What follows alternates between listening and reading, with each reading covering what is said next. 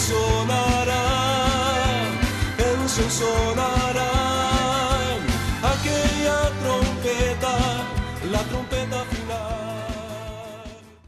La Iglesia de Cristo de los Ministerios Llamada Final en Phoenix, Arizona, presenta su programa Llamada Final.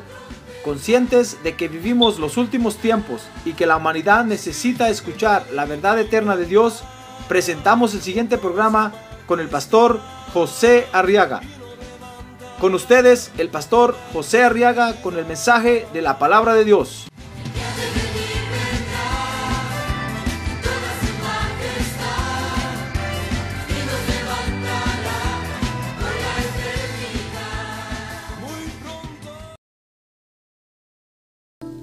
Dice la Biblia en 2 de Corintios capítulo 1, verso 1.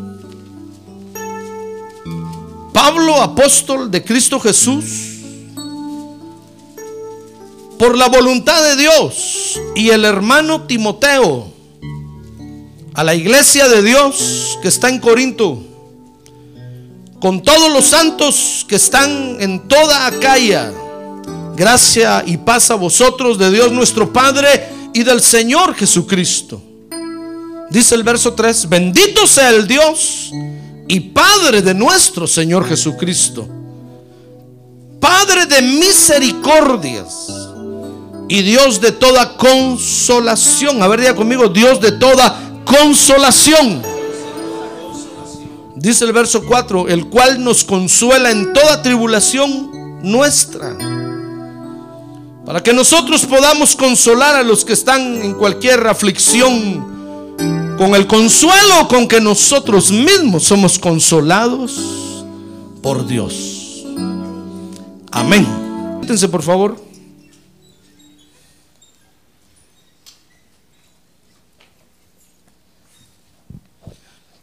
Muy bien, quiero que vea conmigo ahora cómo la iglesia de Cristo, fíjese hermano, es el organismo que cumple con la función, dice ahí, según de Corintios 1:4, de reunir a todos los que han sido llamados para ser consolados por Dios.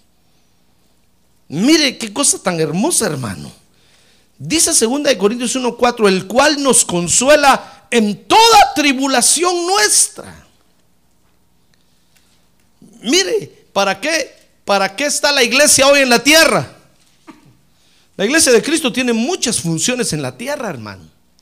No solamente la de predicar el Evangelio por el mundo, que es la gran comisión, como se le llama, sino que hemos estado viendo estos viernes algunas otras funciones de la iglesia y una de ellas es la que menciona aquí el apóstol Pablo en 2 de Corintios capítulo 1, que es la de congregar, fíjese, a todos los que han sido llamados para ser consolados por Dios. Oiga, ¿quién lo va a consolar a usted? ¿Quién lo va a consolar? Dios lo va a consolar, hermano. A ver, diga que tiene un lado, por eso no sea llorón, hermano. Sea valiente, dígale. Sea valiente. Sea valiente. Mire, ¿para qué? ¿Para qué Dios nos trajo a la iglesia?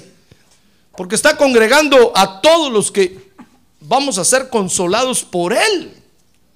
Mire qué privilegio tenemos, hermano. ¿Ya ve que valió la pena la arrastrada que nos dieron afuera?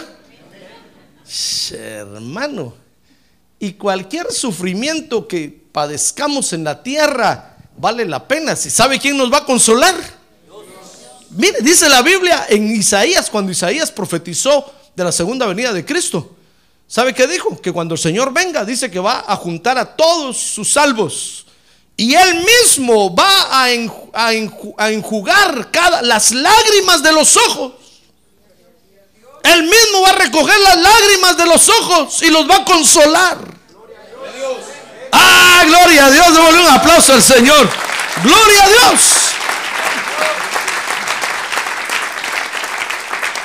Ahí se nos van a terminar las tristezas ¿Con qué razón dice ahí mismo eh, el profeta Isaías que cuando eso comience a ocurrir, fíjese que todo lo que vivimos en la tierra se nos va a olvidar. Como que el Señor solo va a recoger nuestras lágrimas y nos va a poner amnesia otra vez, así como tenemos ahorita. Nos va a poner amnesia, ¡pum! ya no nos vamos a recordar nada de la tierra. Si de repente llega un terrícola por ahí con usted a decirle, oh, don Juan, yo, yo no, yo no, ni lo conozco a usted. Pero si usted vivía en la tierra, era mi vecino, usted va a decir, no, no, no, no, ya, ni me recuerdo. Ya ni me recuerdo de la tierra, no me hable, ya no sé nada. Como ahorita, si yo le hablo a usted del cielo, usted dice, el cielo, pastor, ¿qué es eso? Ahorita lo único que conozco es el puro infierno que estoy viviendo aquí. Sí, porque tenemos amnesia, así como la que tuvo Jesús cuando estuvo aquí en la tierra. Jesús no se acordaba que venía del cielo, tuvo que estudiar la Biblia y el Espíritu Santo le fue enseñando hasta que él mismo descubrió quién era y a qué había venido. Así estamos nosotros ahorita con amnesia, hermano. Venimos a la iglesia y creemos que es una reunión más. No nos recordamos nada de dónde venimos. Hasta que aquí, con, estudiando la Biblia, el Espíritu Santo nos empieza a hablar y nos empieza a decir, tú vienes de allá, tú eres de allá. Solo veniste para reconocer al Cordero de Dios aquí, pero ya vas de regreso para allá otra vez. Allá es tu morada eterna. Allá está la casa del Padre. Y entonces usted dice, ah, yo nunca me imaginé. Pues sí, es que tenemos amnesia, hermano. Y es entonces cuando empezamos a descubrir quiénes somos realmente. Mire, yo nunca, yo nunca me imaginé que yo era predicador. Nunca. Ni siquiera había habido un predicador en mi familia, en mis ancestros, hermano. Como para que yo dijera, bueno, es que mi, mi tío Julián, o mi tío abuelo, o mi tatarabuelo era misionero. No, no, nada. Todos eran borrachos. Puro Juan charrasqueado borracho, mujeriego y parrandero. Todos, santeros. De ahí para abajo. Pero menos un predicador. Nunca me imaginé que iba a ser predicador. Igual que usted. Nunca se imaginó que usted iba a estar un día en la iglesia, ¿verdad? Pero ¿qué le parece que ahora está? Por eso no se duerma. A ver, dígale que tiene a un lado, no se duerma, hermano. Ya se está durmiendo usted. Ay, Padre Santo. Se me hace que usted es muy avaro y trabaja mucho, hermano. Por eso se viene a dormir a la iglesia. No trabaje mucho, por favor. Dele el tiempo a Dios. Mire, mire la función de la iglesia de reunir a todos los que van a ser consolados por Dios. Mire, ¿a qué venimos, hermano? Por eso deje que Dios lo consuele, deje que el Espíritu Santo lo fortalezca, deje que el Espíritu Santo le hable. Porque lo que quiere Dios es consolarlo, hermano. Es consolarlo. A ver, diga, lo que quiere Dios es consolarme a mí. Para eso me trajo. Fíjese que a los que Dios quiere consolar los trae a la iglesia, hermano. A los que no los quiere consolar no los trae. Por eso cada vez que usted viene al culto, dele gracias a Dios, hermano. Porque Dios lo está trayendo para consolarlo. Porque si no, ni siquiera le hubiera dicho hoy vamos a la iglesia, ni siquiera lo hubiera invitado. Allá estuviera usted ahorita en su casa o saber dónde, menos en la iglesia. Pero Dios nos trae para reunirnos aquí. Porque la iglesia, fíjese hermano, es el único lugar en la tierra, oiga bien, el único lugar en la tierra, estoy hablando de la iglesia de Cristo, no de cualquier iglesia, de la iglesia de Cristo. Es el único lugar en la tierra en donde reciben consolación los hijos de Dios. Ah, gloria a Dios, gloria a Dios, gloria a Dios. Gloria a Dios, hermano. ¿Ya ve qué bueno es Dios? Sí. Fíjese que consolación, oiga, consolación es el, es, es el alivio de la pena o del dolor de una persona. Es decir, Dios, Dios nos trae, fíjese, a la iglesia para aliviar nuestras penas, hermano. Tal vez no para solventar la pena o el problema, porque es necesario tal vez que usted pase por ahí. Así como fue necesario que pasara por todo lo que pasó en el mundo antes de venir a Cristo. Fue necesario para usted. Pero Dios nos trae para aliviar la pena que estamos viviendo o el dolor que estamos sufriendo. Dice segunda de Corintios 1:3 que por eso Dios dice ahí es el Dios de toda consolación. ¿Quiere leerlo conmigo? Dice, "Bendito sea el Dios y Padre de nuestro Señor Jesucristo." Oiga, dice, "Padre de misericordias y Dios de toda consolación." Eso quiere decir que Dios, fíjese hermano, tiene el poder, la palabra, la unción que necesitamos para ser consolados. Dios tiene la fórmula exacta para consolarnos, hermano. ¿Le cree usted a Dios o no? Sí, Dios tiene la forma exacta que usted necesita para ser consolado.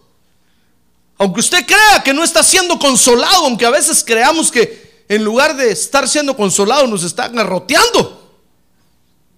Pero deje a Dios, algo está haciendo Dios, hermano. Es la consolación que necesitamos. Dios tiene el poder, la unción, la palabra. Porque de esa forma nos consuela. Con su bendita palabra nos consuela y nos conforta. Nosotros, fíjese, necesitamos ser consolados. ¿Usted necesita ser consolado? A ver, pregúntale que tiene, ¿usted necesita o no necesita? Porque habrá alguno que diga, no, yo consolación, doña consolación, yo no la conozco, ni la necesito. No, necesitamos ser consolados. Para eso nos trajeron a la iglesia, hermano. Para ser consolados, necesitamos ser consolados. Porque Dios sabe que estamos sufriendo. Mire, dice segunda de Corintios 1:5. Porque así como los sufrimientos de Cristo son nuestros. Mire, mire por qué necesitamos ser consolados, porque dice ahí el apóstol Pablo que ahora participamos de los sufrimientos de Cristo. Es decir, por causa del Señor Jesucristo, hermano, ahora nos persiguen, hablan mal de nosotros, nos señalan, nos censuran, nos critican.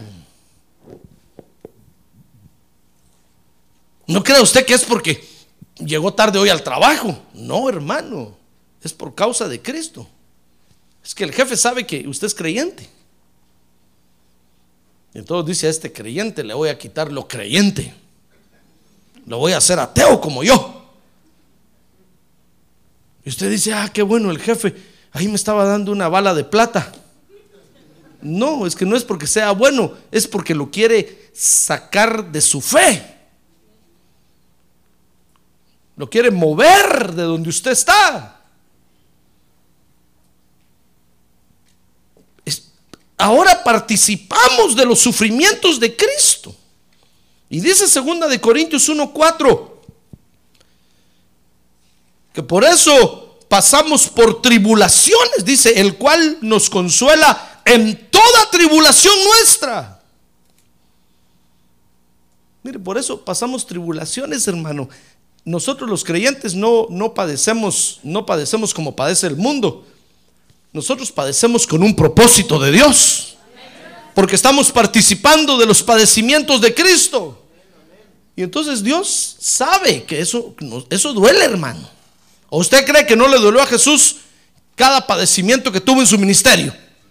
Los desprecios, los rechazos de su propia familia. Dice la Biblia que su familia lo tenía por loco. Eso le dolía al Señor, hermano. Fíjese que este hermano que tuvo la oportunidad de que el Señor lo llevara al cielo, dice que cuando se estaba despidiendo de él, le dijo, bueno, te, tienes que regresar ya a la tierra. Pero sabes, le dijo, dile a los de allá en la tierra que el peor día para mí no ha llegado, le dijo el Señor. ¿Cómo? le dijo el hermano. Si tú moriste en la cruz.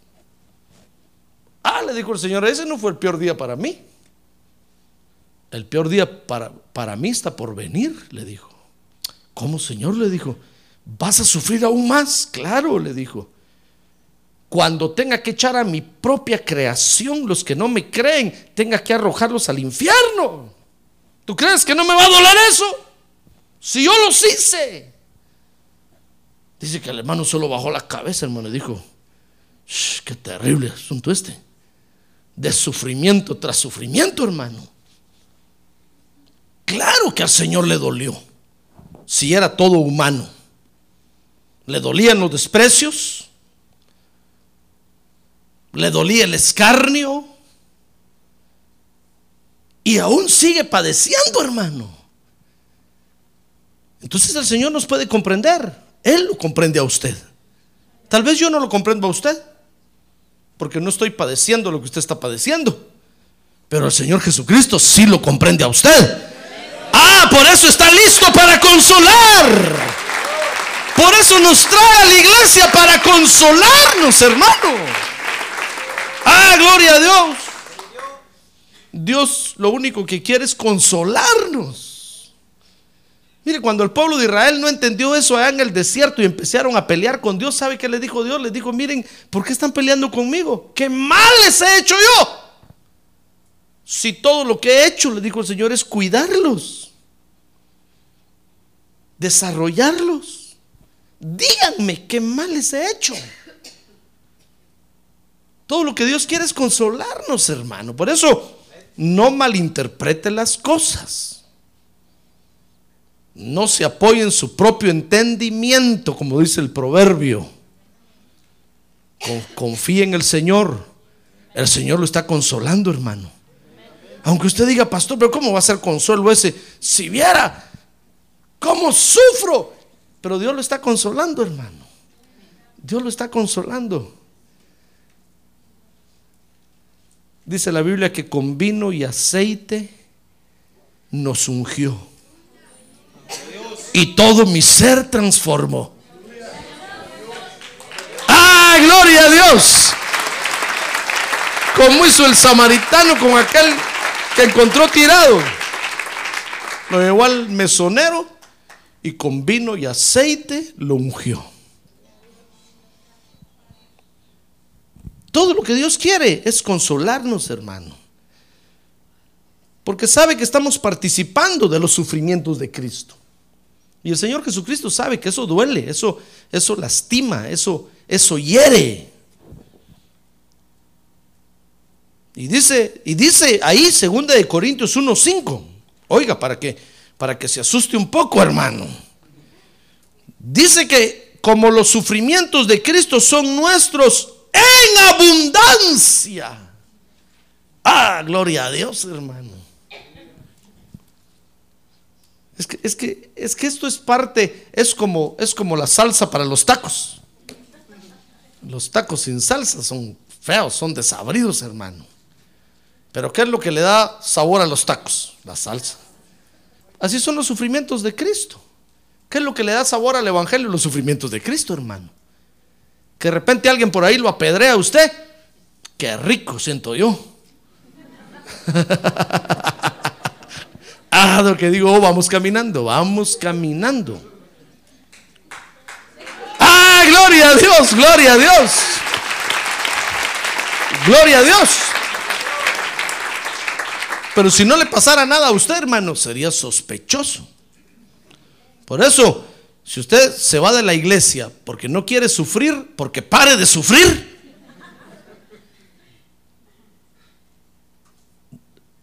no sirve eso. Porque vamos a, participar de los padecimientos de Cristo en abundancia.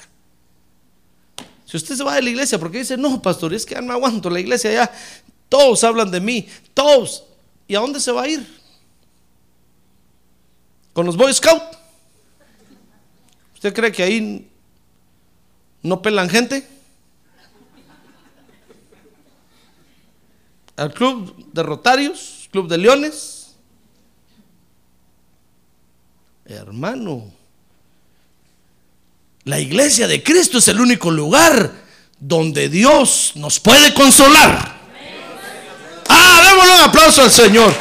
Gloria a Dios. Bendito sea su nombre para siempre. Gloria a Dios. Fíjese que cuando nosotros somos consolados, hermano, dice segunda de Corintios 1:4 que recibimos poder. Por eso valen la pena los sufrimientos. No crea usted que son sin propósito. Tienen un propósito, hermano. Aparte de que, es el medio que Dios usa para limpiarnos, para quitarnos la escoria, para que soltemos lo que no queremos soltar. ¿Qué le parece que después de sufrir entonces viene Dios y nos consuela? Y cuando nos consuela, recibimos poder. Léalo conmigo. Ahí, segunda de Corintios 1:4. Dice el cual nos consuela con toda en toda tribulación nuestra, para que nosotros podamos consolar a los que están en cualquier aflicción. Mire el poder que vamos a recibir, hermano.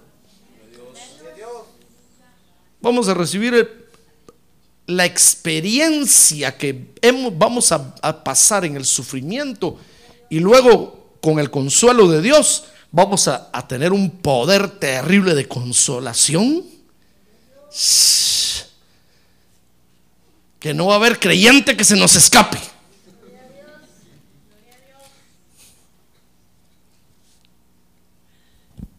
Dios nos trae a la iglesia, fíjese, para consolarnos.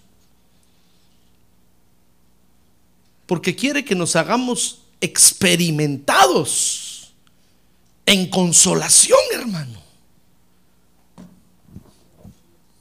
Que no seamos creyentes sin experiencias. Creyentes de letra. Creyentes de escuela. Que saben la Biblia, saben toda la Biblia, pero no tienen experiencias con Dios.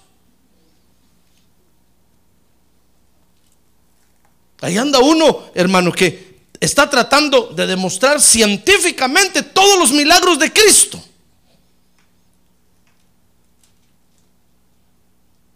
Y no ha podido demostrarlo científicamente. Porque son creyentes de letra, hermano. Ahí se fue al, al, monte donde el Señor multiplicó los peces y los panes. ¿Se acuerda de eso, verdad? Y dijo, ¿cómo haría Jesús para multiplicar? ¿Por qué mandó a acostar a todos? ¿No será que hizo magia? Pero de tan pocos peces y tan pocos panes alimentó a cinco mil hombres. Por más que hubiera sido eh, eh, ilusionismo, dice él, aire hubieran comido todos. Pero dice la Biblia que después que todos comieron y se saciaron, sobraron 12 cestas de peces y panes. No era, no era ninguna ilusión. Era real, hermano. No, Dios no quiere que nosotros seamos, seamos creyentes, hermano, de letra. ¿De dónde va Vicente? ¿Dónde va toda la gente? Ahí, que vayamos nada más. No, Dios es un Dios personal. Y tiene un trato individual con cada uno de nosotros. ¿Sabe usted eso, verdad? Ah, gloria a Dios. Y entonces se quiere que experimentemos, que nosotros mismos probemos, hermano. No le digo que yo estaba en la iglesia sirviéndole a Dios cuando de repente empecé a ver que hay unos que van a la iglesia y no sirven, hermano. Le he contado esa experiencia, ¿va? yo le dije, Señor, mira qué bonitos esos hermanos, solo vienen y se van. Y yo aquí vengo temprano y me voy tarde. Levanto las sillas, pongo las sillas, pongo las mesas, limpio aquí, limpio, ayudo a mi pastor aquí, ayudo allá, corro para acá. Ya, ya no quiero, Señor, yo quiero ser mejor como ellos. Y como que Dios me había dicho, con mucho gusto, hijo. ¿Quieres experimentar eso? A la semana siguiente yo ya estaba así. Solo llegaba a la iglesia, me sentaba ay, y me iba. A un principio sentí yo rico, hermano. Dije, Señor, qué rico esto. Así quien no. Así nunca falto los cultos yo. Pero a las dos semanas siguientes yo ya no iba un día al culto. Después ya no iba dos días. Después una vez a la semana llegaba, hermano. Hasta con lentes oscuros. Y todos decían al turista que está ahí, bienvenido. No, decía, soy yo, soy yo. Oh, decían, es José Arriaga. Ay, hermano. Después ya no iba ni un día. Y cuando me di cuenta que ya estaba afuera, estaba out. Yo me asusté, hermano. Le dije, Señor, yo te dije que quería ser como estos, pero no de una vez afuera. Entonces el Señor me dijo, ¿y dónde crees tú que están esos? Afuera. Si no hacen nada es porque están afuera. Hoy le dije, Señor, perdóname, qué mal deseo el que tuve. No, yo quiero regresar, quiero regresar. Bueno, me dijo, regresa otra vez y a la otra semana ya estaba otra vez de regreso. Pero fui a experimentar lo horrible, lo terrible, hermano. Algún día le voy a explicar la diferencia entre horrible y terrible.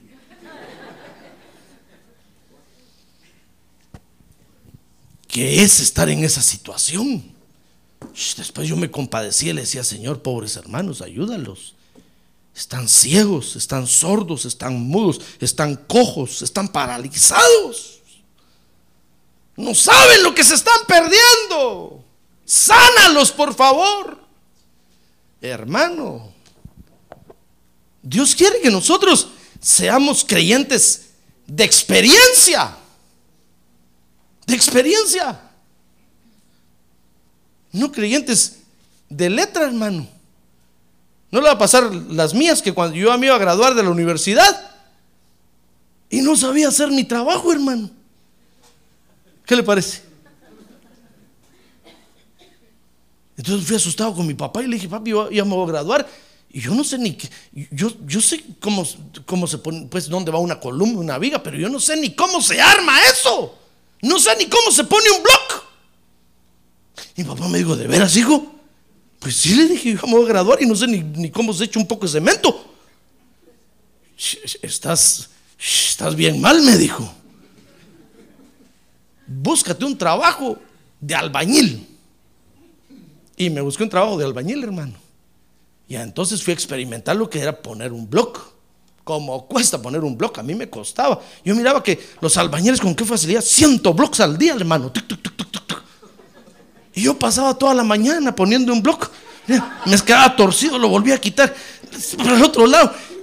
Y los albañiles solo me miraban y me decían, este, pobre, ¿quién lo contrató de albañil? Por supuesto que no les dije que me iba a graduar. Yo le dije que soy albañil. Pero fui a probar, hermano. Después me hice un experimentado. Pero si nosotros somos solo de letra, usted puede conocer la Biblia. Pero si no es experimentado en sufrimientos, hermano, ¿qué poder de consolación va a tener? Dios nos trae a la iglesia para consolarnos. Amén. ¿Acepta usted eso? Dios lo trajo a la iglesia para consolarlo, hermano.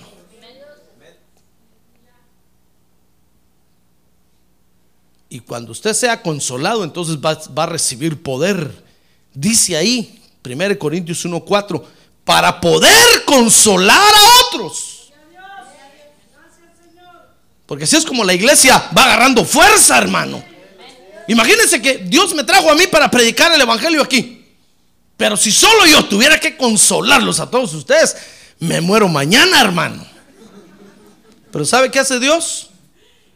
Lo hace pasar a usted por experiencias. Entonces viene un hermano y usted lo puede consolar. Usted le puede decir, mira hermano, yo ya pasé por lo mismo.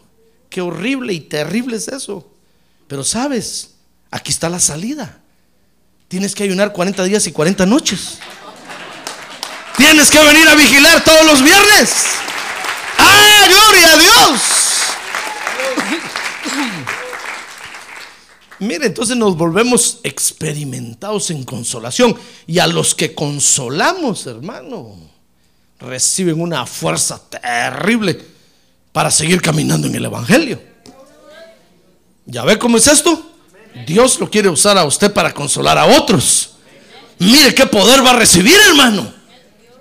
Tal vez no va a ser un poder para levantar muertos, resucitar muertos. Tal vez no va a ser un poder para, para sanar al enfermo del cáncer.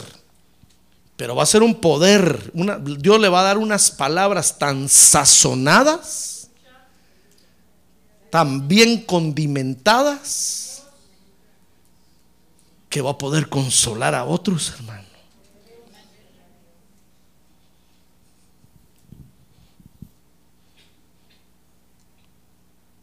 Por eso cuando somos consolados recibimos poder. Por eso déjese consolar por Dios, hermano. Acepte la consolación. Quiere levantar su mano y decirle, Señor, yo acepto tu consolación. Yo acepto tu consolación. Baje su mano. Aunque a veces no entendamos, hermano. Aunque a veces digamos, Señor, pero ni el pastor me llama. Pero es que Dios lo está consolando, hermano.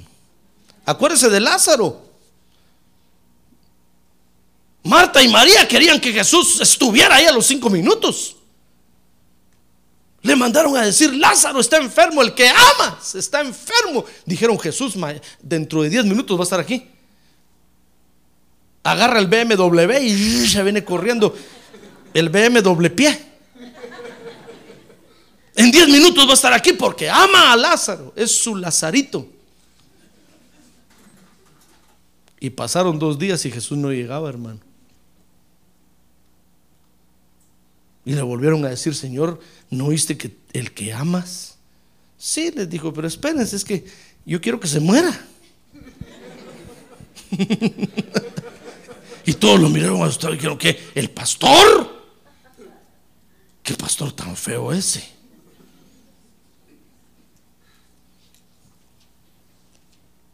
Es que cuando Dios lo usa a uno para consolar, hermano, a veces es feo. No le gusta a los creyentes. El creyente quisiera que solo hace, ¡ay! Y el pastor ya estuviera ahí con el aceite. ¿Dónde? ¿Dónde? Aquí. Ah, ¡Ay! Sí, sí, ay, ay, ay! Pero a veces grita, ¡ay! Y pasa enfrente del pastor, ¡ay! Y el pastor dice, ya viene otra vez, que me cae mal. Cierren la puerta, no quiero hablar con ese, con ese hermano. Y usted se da cuenta y dice, ¡ay! El pastor, el pastor, qué feo. Pues ahí estaba Jesús, todos decían que feo. Pero dijo, pero es que yo quiero que este experimente algo que le va a servir en su vida. Hasta cuando Lázaro ya estaba bien muerto, dice que ya yedía, hermano. ¿Sabe usted lo que es heder, verdad? No oler, no, heder. Estaba hediondo, pues. Si cuando Marta quitó la, le, ayudaron a quitar la piedra, le digo, Señor, este ya, ya decía, tiene cuatro días de muerto. Ya está descompuesto. Sí, dijo Jesús, pero ahora, ahora es cuando Lázaro va a salir de ahí con un poder terrible de consolación. Por eso cuando alguien se le acerca a usted decirle, hermano, viera, la policía me agarró y les debía 10 tickets, usted consuelo le diga, hermano, yo llegué a deberles 20. Y Dios me sacó de ahí. Dios lo va a sacar a usted de ahí. Tenga paciencia, Dios lo va a sacar a usted de ahí. ¡Ah, gloria a Dios! Mire, para los que estuvieron en la amnistía del 85-86, tiene una consolación terrible para los de ahora, hermano. Dicen, no, así estábamos nosotros. Pero Dios nos dio la amnistía y nos consoló. Ya va a salir la de ustedes. Tenga paciencia, tenga paciencia. Ah, qué rico siente el mojado, hermano. Y dice, ah, sí, ya voy a, ya, ya voy a recibir, ya va a terminar este sufrimiento. Eso es lo que Dios quiere hacer con usted. Por eso lo, usted pasa por sufrimientos terribles, hermano. Y viene a la iglesia esperando recibir un abrazo tal vez del pastor y ese día no está el pastor en el culto. Usted dice, ese pastor solo no se mantiene. Hoy quería hablar yo con él. Pero es que Dios lo está consolando, hermano. Acepte la consolación de Dios. Amén. Dios nos consuela. Y cuando nos consuela recibimos poder, dice 2 Corintios 1:6, que cuando Dios nos consuela confirmamos que no somos los únicos que estamos sufriendo. Mire 2 Corintios 1:6 dice, pero si somos atribulados es para vuestro consuelo y salvación. O si somos consolados es para vuestro consuelo que obra al soportar las mismas aflicciones que nosotros también sufrimos. Es que todos estamos en el mismo rollo, hermano. No sienta usted que usted está solo. No, todos vamos en el mismo barco. Y este barco no se va a hundir. Porque el piloto es el Señor Jesucristo. Gloria a Dios. Él es la cabeza de la iglesia. Gloria a Dios. Gloria a Dios. Entonces la iglesia, fíjese hermano, tiene como función también reunir a todos los que serán consolados por Dios. Por eso cuando usted viene a entrar a alguien por la puerta ahí, hermano, usted debe entender que Dios lo trae para consolarlo. Y que usted va a ser un instrumento de consolación. No es para que le vaya a preguntar, hermano, está triste, está sufriendo. No, no, no, no, espérese, ya Dios lo va a usar. Ya Dios lo va a usar. Va a llegar el tiempo y el momento cuando Dios le va, se lo va a poner enfrente, entonces usted va a poder consolarlo. Dios nos tiene aquí para que seamos instrumentos de consolación de los demás, hermano. No para que seamos instrumentos de destrucción de los demás. sino para ser instrumentos de consolación. Dice 2 Corintios 1:7 que la iglesia es el lugar que Dios usa para consolar. Mire conmigo, 2 Corintios 1:7. Y nuestra esperanza, dice ahí, respecto de vosotros, mire, la iglesia está firmemente establecida, sabiendo que como sois copartícipes de los sufrimientos, así también lo sois de la consolación. Es que es el único lugar que Dios tiene para consolar a los creyentes, hermano. Por eso, todo lo que le pase a usted en la iglesia, usted debe de entender, de entenderlo como es Dios, como Dios, debe entender lo que es Dios quien lo está consolando. Perdone, pero es que por el inglés ya se me está olvidando el español. Es un problema ser bilingüe, hermano. Y cuando uno sabe ya muchos más idiomas, es más problema. Entonces, quiero que vea conmigo algunos ejemplos de consolación. Ahí mismo, en 2 de Corintios capítulo 1, verso 8. Mire cómo el apóstol Pablo estaba en peligro, ¿sabe? Pero la iglesia lo estaba consolando, hermano. Dice 2 Corintios capítulo 1, verso 8, porque no queremos que ignoréis, hermanos, acerca de nuestra aflicción sufrida en Asia, porque fuimos abrumados sobremanera, más allá de nuestras fuerzas. Mire lo que vamos a tener que padecer algunos, hermano. Como esto más allá de nuestras fuerzas, de modo que hasta perdimos la esperanza de salir con vida. Dice el verso 9, de hecho, dentro de nosotros mismos ya teníamos la sentencia de muerte. Mire, sabe, ya se habían conformado, hermano. El apóstol Pablo había dicho, bueno, ya me llegó la hora. Señor, ahorita dentro de cinco minutos te veo. Ya estaban, ya estaban conformes con morirse. Dice el verso 9, a fin de que no confiáramos en nosotros mismos, sino en Dios, que resucita a los muertos. Ya ve, por eso aunque sea muy horrible lo que le llega a pasar, hermano, confía en Dios, algo está haciendo Dios. Por eso le dijo Job un día a Dios, Dios, aunque me mates, yo en ti esperaré. Confíe, algo está haciendo Dios, hermano aunque usted ve el asunto muy feo, confíe, Dios lo trajo aquí para consolarlo, hermano. Y no lo va a abandonar. Algo está haciendo Dios. Dice entonces ahí el verso 10, el cual nos libró de tan gran peligro de muerte y nos librará. Y en quien hemos puesto nuestra esperanza de que Él aún nos ha de librar. Cooperando también vosotros, ahí está, mire, cooperando también vosotros, la iglesia, con nosotros, con la oración. Para que por muchas personas sean dadas gracias a favor nuestro por el don que nos ha sido impartido por medio de las oraciones de muchos. Ya ve, por eso cuando nosotros estamos en la iglesia fíjese, y le servimos a Dios y le damos nuestro tiempo a Dios, hermano, Dios no se queda con, con nada de lo que le damos. Dios nos va a saber recompensar. Cuando llegue el momento, el tiempo de las vacas flacas, ¿sabe qué va a hacer Dios? Consolarnos consolarnos. Cuando llegue el momento del sufrimiento, ¿sabe qué va a hacer Dios? Consolarlo.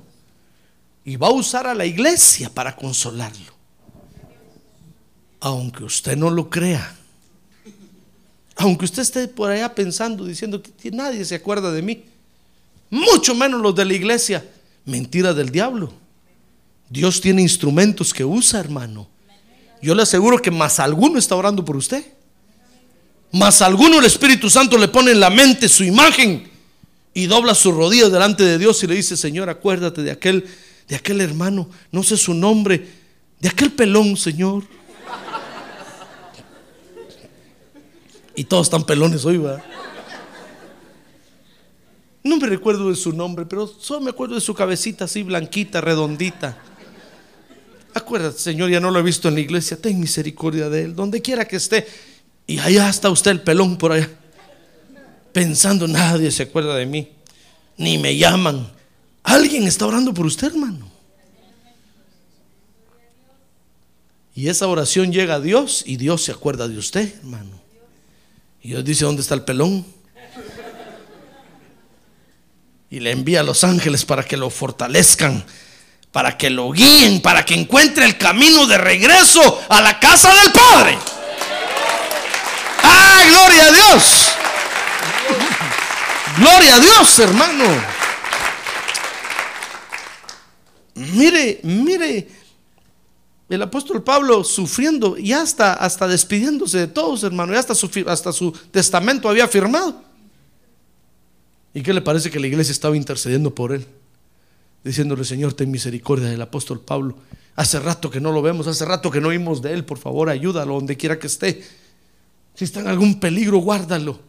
Y se estaba muriendo ya. ¿Qué le parece que Dios lo levantó? Y ahora le escribe a los de Corinto, le dice, miren, me pasó esta cosa horrible, pero yo sabía que ustedes estaban orando por mí.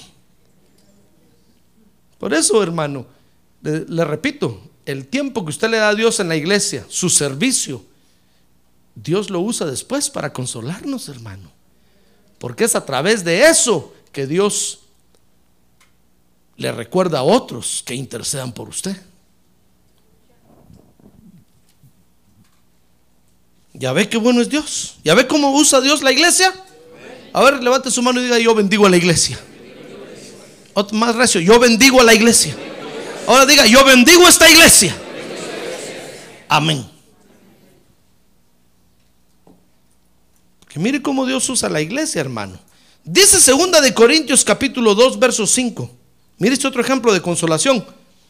Un creyente que pecó. Y entonces ahora el, apóstol Pablo les dice ahí, ahora ustedes la iglesia lo deben de consolar. Dice, mire, dice, pero si alguno ha causado tristeza, está hablando de ese creyente, no me la ha causado a mí, dice el apóstol Pablo, sino hasta cierto punto para no exagerar, a todos ustedes se las ha causado.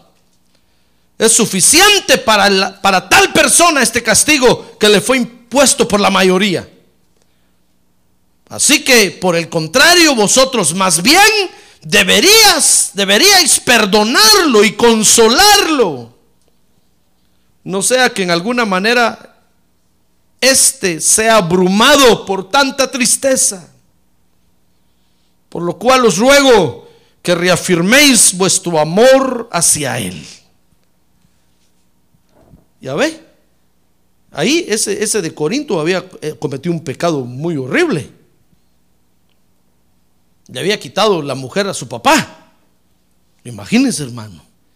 Y seguía en la iglesia como nada. Entonces el apóstol Pablo cuando supo eso les mandó a decir, miren, por favor, echen a ese de la iglesia, échenlo con la policía. Mejor se llaman a la migra, que de una vez se lo lleve. ¿Qué desorden es ese que estás haciendo en la iglesia? ¿Por qué permiten a ese ahí? Entréguenlo a Satanás, dijo el apóstol Pablo. Bueno, dijeron todos, es cierto, este, es cierto que lo queremos restaurar, pero en lugar de ayudarlo le estamos haciendo un daño, entonces lo echaron. Y entonces después les escribe el apóstol Pablo y les dice, ¿se acuerdan aquel hermano, aquel que, que hizo aquella barbaridad? Paren ya la disciplina contra él, por favor, ahora búsquenlo y consuélenlo. Porque no vaya a ser que tanto desprecio no lo echemos al plato. Pues quiere decir, no lo escabechemos. Quiere decir, acabemos con él, pues, para siempre. Mejor búsquenlo ahora y díganle que lo amamos y que siga adelante. Si ya reconoció que cometió un error y ya se arrepintió, pues que regrese a la iglesia, que siga adelante. Ya no hay razón para detenerse. Mire qué consuelo, hermano. Por eso, cuando, cuando nosotros somos consolados por Dios, es la mejor forma para ser consolados. Tal vez podemos ser consolados por los hombres, pero ese consuelo no va a durar, hermano. Pero cuando somos consolados por Dios, la experiencia que queda en nosotros es tan profunda y tan bien señalada que nos volvemos poderosos para consolar a otros. Ahora, quiero que vea esto conmigo rápidamente. Fíjese que la consolación de la iglesia no es para todos. Y ahí está el problema, hermano. Ahí está el problema. Porque todos vienen a la iglesia, es cierto, todos venimos a la iglesia buscando paz, buscando un, acercarnos a Dios, que Dios nos consuele, pero ¿qué le parece que la consolación de la iglesia de Cristo no es para todos? Dice segunda de Corintios capítulo 2 verso 16 que la consolación de Dios en la iglesia es solo para los que han recibido la vida de Dios. Mire conmigo, segunda de Corintios 2 16 dice para unos, dice el apóstol Pablo, olor de muerte para muerte. Y para otros, olor de vida para vida. Y para estas cosas, ¿quién está capacitado? Pues no somos como muchos que comercian con la palabra de Dios, sino que con sinceridad como de parte de Dios y delante de Dios hablamos en Cristo. ¿Sabe? Porque estaban juzgando al apóstol Pablo y le decían, apóstol Pablo, no sea tan, tan severo, por favor. Usted predica como, como dándonos machetazos, en otras palabras. Entonces el apóstol Pablo les tiene que decir ahí, miren, para los que sientan que son machetazos los que doy, es porque ya se están muriendo, se tienen que morir. Pero para los que tienen la vida de Dios, lo que yo predico es vida. ¿Comprende? Entonces la consolación no es para todos, hermano, porque sabe, Dios nos consuela a través de su palabra. Y a través de su palabra predicada. El que siente que la palabra lo está matando es porque no es para él el consuelo.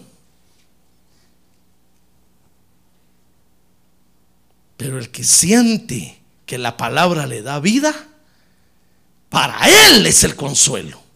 Por eso dice el apóstol Pablo, miren, yo, yo soy predicador del Evangelio, dice ahí el apóstol Pablo. Y no comercio con la palabra de Dios. En otras palabras, ¿sabe qué está diciendo? Al que le venga el guante, que se lo plante. Pero no voy a hablar bonito solo por quedar bien con fulano, quedar bien con... Yo voy a predicar la palabra de Dios como es. Y si va a ser consolado, que sea consolado. Y si va a ser destruido, que sea destruido. ¡Ah, gloria a Dios! Es como, es como en el arca de Noé. La misma agua que subía el arca y que salvaba a Noé era la misma agua que ahogaba a los que estaban afuera, hermano. Así es la palabra de Dios. La palabra de Dios que a usted y a mí nos consuela y nos da vida. Es la palabra de Dios que hunde a otros, hermano, y los acaba. Porque no es para ellos el consuelo. Por eso no espere usted que todos los que vienen a la iglesia digan, Dios me habló hoy. No, algunos van a decir, qué pastor tan feo este. ¿Cómo dice eso? No se puede medir para hablar. Pero es que no podemos comerciar con la palabra de Dios, hermano. Yo podría traerle un mensaje humanista a usted aquí. Y usted diría, qué bonito pastor. Yo podría predicarle, está bien usted así como está, siga adelante. Tiene tres mujeres, consígate otra más. Mujer tiene tres novios, consígase uno, uno y medio más. Viva la vida, goce la vida. Yo podría traerle un mensaje humanista, hermano.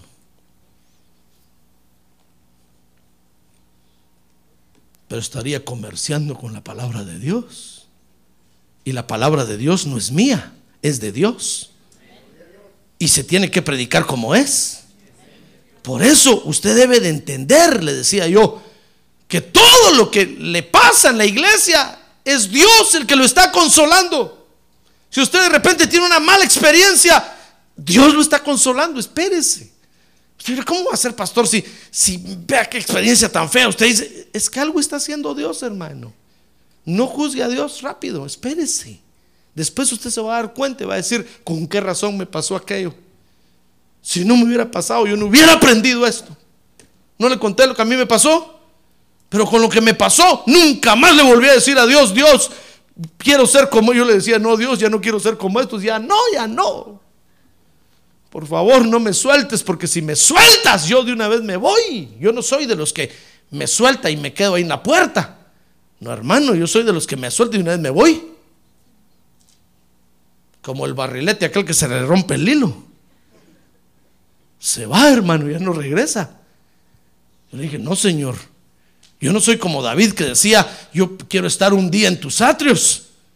Yo no puedo estar en los atrios, o estoy hasta adentro, o no puedo, no puedo estar en la puerta.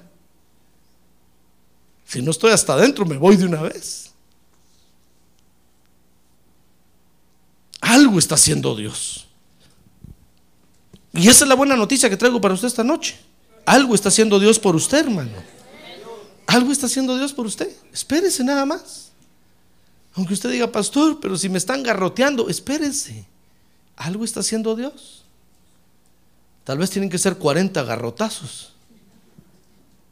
Como le dieron a Jesús 40 latigazos, más dos, como le dieron al apóstol Pablo. Dice, pastor, ya llevo 20, faltan 20. Pero quién sabe si voy a aguantar. Usted aguanta. Tenga paciencia. Dios lo está consolando, hermano.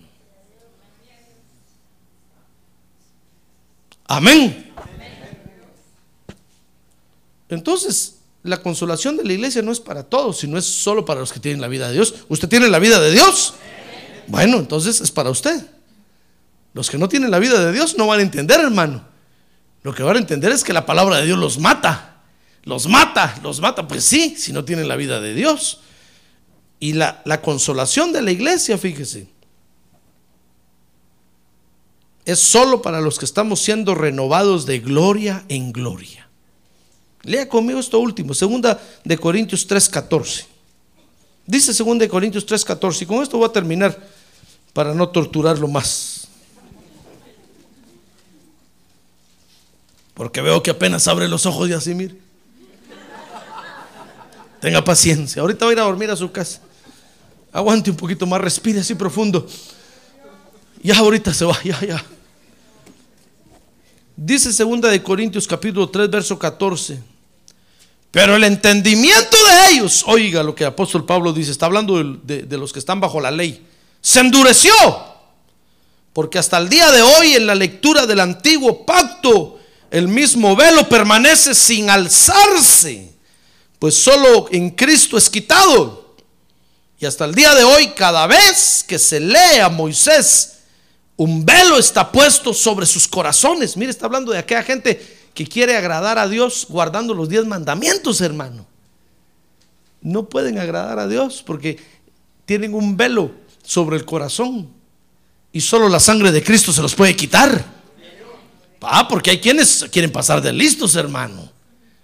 Hay quienes dicen, no, yo no, yo, yo no, ¿para qué voy a aceptar a Cristo? No, si yo puedo guardar la ley, yo puedo guardar los diez mandamientos, conozco los diez mandamientos, yo así voy a agradar. No se puede agradar a Dios así. Dice ahí, 2 de Corintios 3, 15, 3, 16. Pero cuando alguno se vuelve al Señor, oiga, dice, el velo es quitado. Ahora bien, el Señor es el Espíritu. Y donde está el Espíritu del Señor hay libertad. Gloria a Dios, gloria a Dios. Entonces dice el verso 18, pero nosotros todos, con el rostro descubierto, contemplando como en un espejo la gloria del Señor, estamos siendo transformados en la misma imagen de gloria en gloria, como por el Señor, el Espíritu. Entonces, ¿para quiénes es el consuelo de Dios en la iglesia? Para los que vamos, estamos siendo renovados de gloria en gloria. Mire, para aquellos creyentes que se estancan, hermano, y ya no pasan, para ellos no es. Les cae mal. Les cae mal la palabra de Dios. Les cae mal la voz del Espíritu. Les cae mal. Pero para los que estamos siendo renovados de gloria en gloria, cada vez que oímos la palabra de Dios, uh, Dios nos consuela, hermano, y nos empuja para seguir adelante. Nos impulsa para seguir adelante. Nuestro Dios es el Dios de la consolación. ¿Ya ve? ¿Ya ve por qué lo llamó a la iglesia? Porque lo quiere consolar, hermano. Déjese consolar. Tal vez usted dirá, pastor, es que viera todo lo que sufría allá. Sí, déjese consolar, hermano. Es que usted no sabe lo que yo viví de niño. Sí, déjese consolar. Es que usted no sabe lo que yo he sufrido en la vida. Déjese consolar, hermanos. Y para eso Dios lo trajo. Para consolarlo. Porque está comprendiendo el Señor Jesucristo lo que usted está sufriendo. Y eso que tal vez es solo lo que usted sufrió allá afuera, antes de venir a Cristo. Ahora ya estando en Cristo, le toca otra buena cantidad de sufrimiento. Como dijo el apóstol Pablo, en abundancia.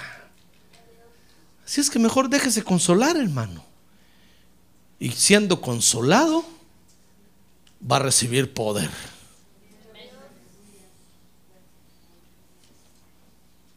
Y entonces de repente Dios lo va a llamar y va a decir, vente para acá, te voy a usar aquí. Consuela a estos que están ahí. Están sufriendo lo mismo que tú sufriste. Y Dios lo va a usar, hermano. Y entonces va a ver que lo que usted habla va a ser como vino y aceite para el que está lastimado y está herido. ¿Por qué cree usted que el buen samaritano recogió al que estaba golpeado y herido ahí? ¿Por qué? ¿Porque era buen samaritano? Dice que pasó un sacerdote de Leví y lo vio y salió corriendo. Dijo, no me quiero meter en problemas. Pasó otro y lo vio y no quiso ayudarlo, pero pasó un samaritano, hermano.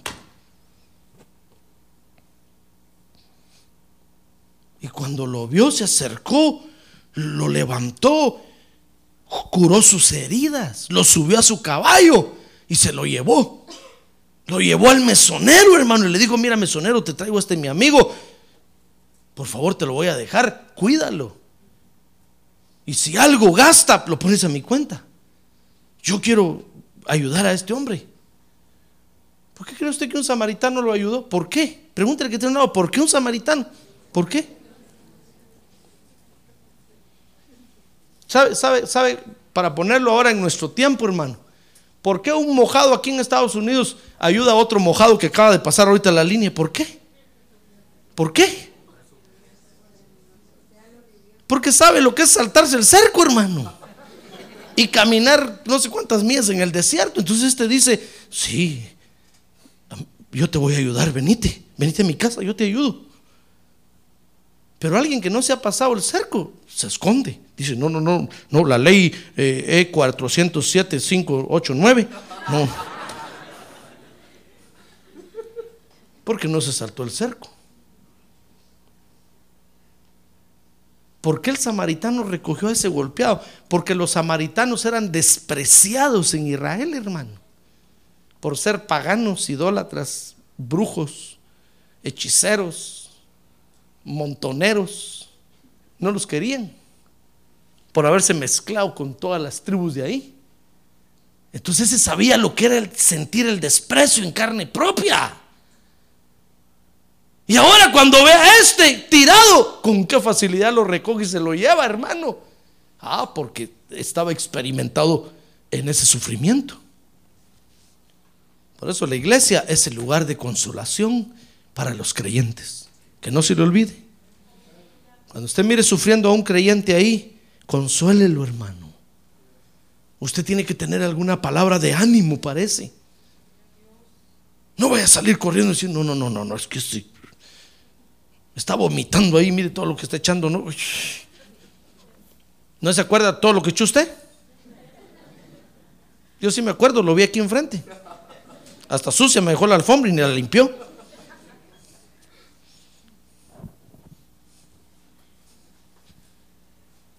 Ahora ya no se acuerda. Ahora como ya está bien liberado, ahora como ya camina derecho, con los pies por delante. Antes caminaba todo así, mire. Cuando vino a la iglesia caminaba todo así chueco. Ahora como ya camina derecho, ya, ya. No, acuérdese cómo caminaba usted antes, hermano. Usted tiene una palabra de consuelo para su hermano. No estoy diciendo una palabra de aprovechamiento de su hermano. No, no, no, el Señor reprenda al diablo. No, estoy diciendo una palabra de consuelo, una palabra de ánimo. Ahorita la que tiene a un lado, ánimo, hermano. Ánimo. Siga adelante, dígale, siga adelante. ¿Por qué se está quedando? Siga. no, es que ya, ya, ya no aguanto. Cobre fuerzas, hermano. El asunto está largo todavía. Yo sería un mentiroso si le dijera que, que Cristo viene mañana. No, todavía falta, hermano. Cuando el Señor regrese, para nosotros van a haber señales visibles. Es más, Él mismo va a venir aquí y va a estar en medio nuestro, diciéndonos en qué momento vamos a subir a, re- a recibirlo a las nubes. ¡Ah, gloria a Dios! Dice la Biblia que los muertos en Cristo resucitarán primero. Los vamos a tener aquí en nuestro culto, hermano. Y los hermanos que, que hemos ido a dejar al cementerio aquí en la iglesia, los vamos a ver aquí. Aquí se los voy a parar y hoy se los voy a presentar. Miren, miren el hermano fulano y miren, miren, ya resucitaron. Y yo estaba a decir, pastor, si no es Halloween. No, es que los muertos en Cristo resucitarán primero, hermano. Y sabe, le voy a decir a usted, venga, tóquelo, tú está vivo. Ya resucitaron. ¡Ah, gloria a Dios! Y los que tienen familiares creyentes que ya están en el cementerio, van a ser los primeros que los van a mirar, hermano. No le va a dar un sopón si a usted ese día ahí. Cuando abra la puerta diga, "Ah". no, los muertos en Cristo resucitarán primero. Y en medio de esas glorias, entonces vamos a subir a recibir al Señor a las nubes. No crea usted que va a ser algo así, que ni cuenta nos vamos a dar. No, no, no, no. Tenemos que vivirlo y experimentarlo aquí en la tierra, hermano. Amén. Así es que anímese. El camino todavía está largo. Mucho consuelo tiene que recibir usted todavía de Dios. venga a la iglesia. Este es el lugar que Dios ha preparado para consolarlo a usted y a mí. Amén. Cierre sus ojos, cierre sus ojos, hermano. Cierre sus ojos. Este es el lugar que Dios ha preparado. Qué bonito lugar Dios nos ha dado, hermano. ¿Quiere usted decirle gracias, Señor? Gracias porque aquí me consuelas tú. Gracias porque este es el lugar de tu consolación. Decía el salmista, qué amables son tus moradas, Señor. Porque ahí en tus altares aún el gorrión y la golondrina encuentran lugar para anidar. El gorrión son aquellos creyentes que andan de iglesia en iglesia. Y la golondrina son aquellos creyentes que vienen hoy y después los vemos dentro de seis meses otra vez, hermano. Después se van y regresan dentro de un año. Pero este es el lugar de consolación de Dios, hermano. Para todos. Amables son las moradas de Dios. Es aquí donde Dios lo quiere para consolarlo. Dios podría llegar a su casa o a su trabajo, pero es aquí donde Dios nos quiere consolar, hermano. Por eso yo le invito a que le dé gracias a Dios ahora y, ahora y le diga, gracias Señor, yo recibo tu consuelo. ¿Quiere ponerse de pie y levantar su mano en alto y decirle, Señor, yo quiero que me consueles aquí? Consuélame, por favor. Tú sabes lo que he sufrido, consuélame. Sana mis heridas, Señor, con vino y aceite. Sana mis heridas con la unción de tu Espíritu Santo. Y lo que me falta por padecer, oh Dios, permite que yo pueda ser consolado en este lugar. Que yo pueda recibir la consolación de tu Espíritu Santo. Padre, gracias te damos por este lugar de consuelo. Gracias te damos por la iglesia de Cristo. Porque es aquí donde tú nos consuelas, Señor. Gracias porque este es el mesón del mesonero, donde la unción de tu espíritu, el lugar donde la unción de tu espíritu nos va a sanar. Reciba consolación esta noche, hermano. Yo le ministro consolación en el nombre de Jesús por, el, por lo sea lo que sea que usted está sufriendo, reciba la consolación de Dios. Porque esa consolación...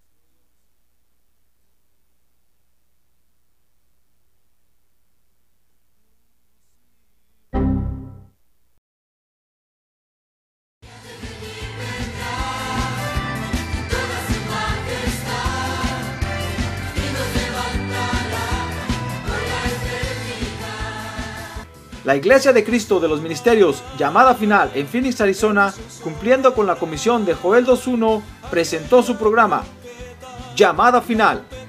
Esperamos que nos vuelva a sintonizar la próxima semana a la misma hora por esta emisora. Los invitamos a nuestras reuniones en el 6023 Norte 71 Drive, esquina con Bethany Home Road. Para mayor información puede llamarnos al 623-934-1259 o visitarnos en la internet al www.llamadafinalphoenix.com.